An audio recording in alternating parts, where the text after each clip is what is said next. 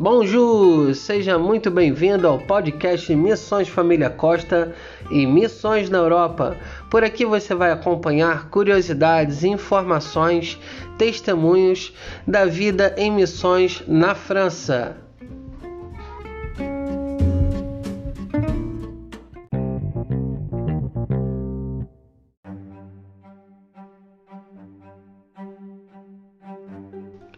Acompanhe a série A Saga dos Huguenotes a história daqueles que nos deixaram um grande legado de fé.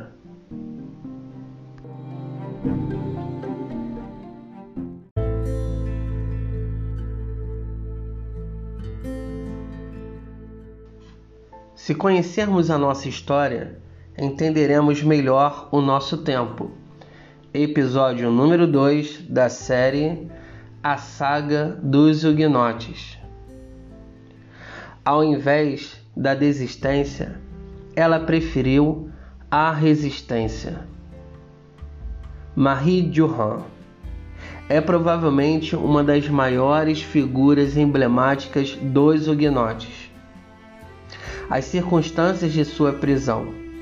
Ela tinha apenas 19 anos e os seus únicos crimes eram ser a irmã do pastor da igreja do deserto, Pierre Durand, como também praticar a fé reformada protestante.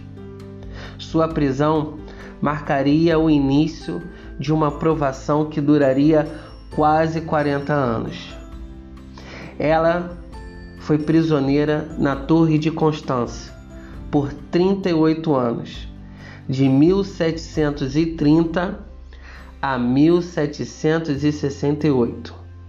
Algumas fontes afirmam que ela era casada com Mathieu Serre, um homem de cerca de 40 anos, 25 anos mais velho que ela.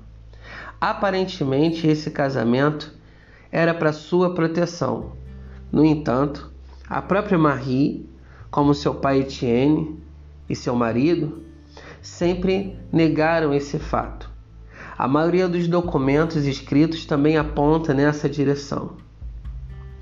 Ainda é para Marie Durand que geralmente atribuímos a inscrição register, resistir, gravada na borda do poço da sala dos prisioneiros da Torre de Constância.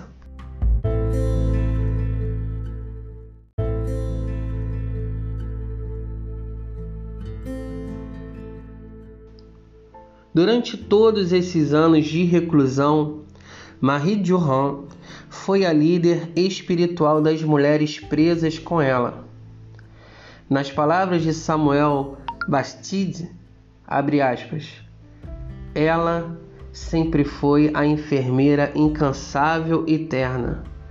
Costurava, escrevia cartas para as outras, para amigos e parentes. Fecha aspas. Marie Durand também lia a Bíblia para encorajá-las, tirando da sua memória os sermões de seu irmão Pierre. Essa mulher de fé e resistência foi levada ao Senhor no início de julho de 1776, aos 65 anos, apenas oito anos após da sua libertação na Torre de Constância.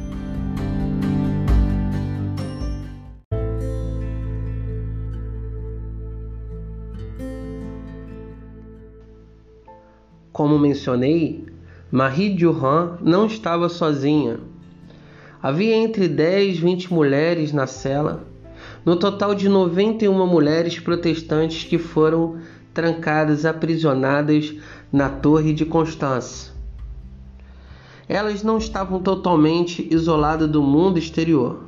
Recebiam algumas visitas, ajudas externas para melhorar a sua vida cotidiana. Elas cuidavam da melhor maneira possível, conversavam muito e compartilhavam informações, reais ou falsas. A libertação era o assunto favorito e objeto de todas as fantasias. Elas se organizavam em serviços religiosos, também em atividades que permitissem passar o tempo, como costurar.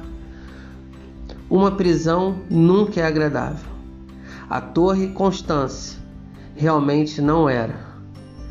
Era um local muito úmido e frio, e essas mulheres recebiam apenas água, palha e pão da prisão e nada mais. Para serem libertas, essas mulheres não tinham escolha a não ser desistir, ao contrário do seu lema, resistir.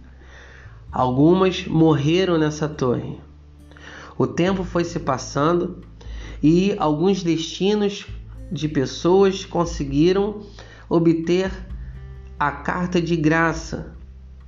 As ideias do iluminismo e de tolerância ajudaram quando iam se espalhando. As mentes iluminadas não mais aceitavam alguém sofrer por algo que acreditasse. Não era razoável mais que uma mulher ficasse presa a vida toda por não acreditar nos no, dos dogmas da Igreja Católica. Elas foram libertas logo após o caso Calais de 1765.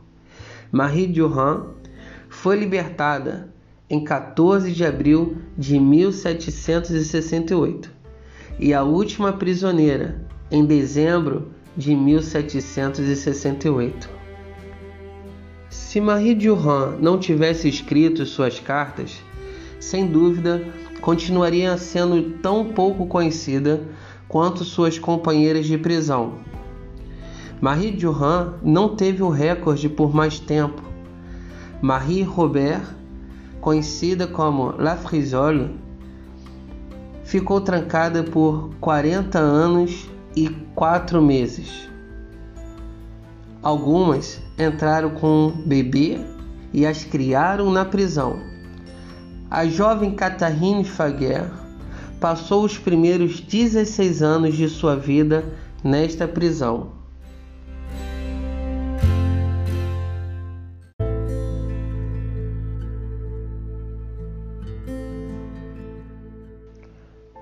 A história de Marie Durand representa o testemunho de vida de muitos que se separaram, se entregaram, se dedicaram às suas próprias vidas a favor da causa do Evangelho, para que hoje pudéssemos ter o privilégio, a oportunidade de experimentar uma fé reformada e livre.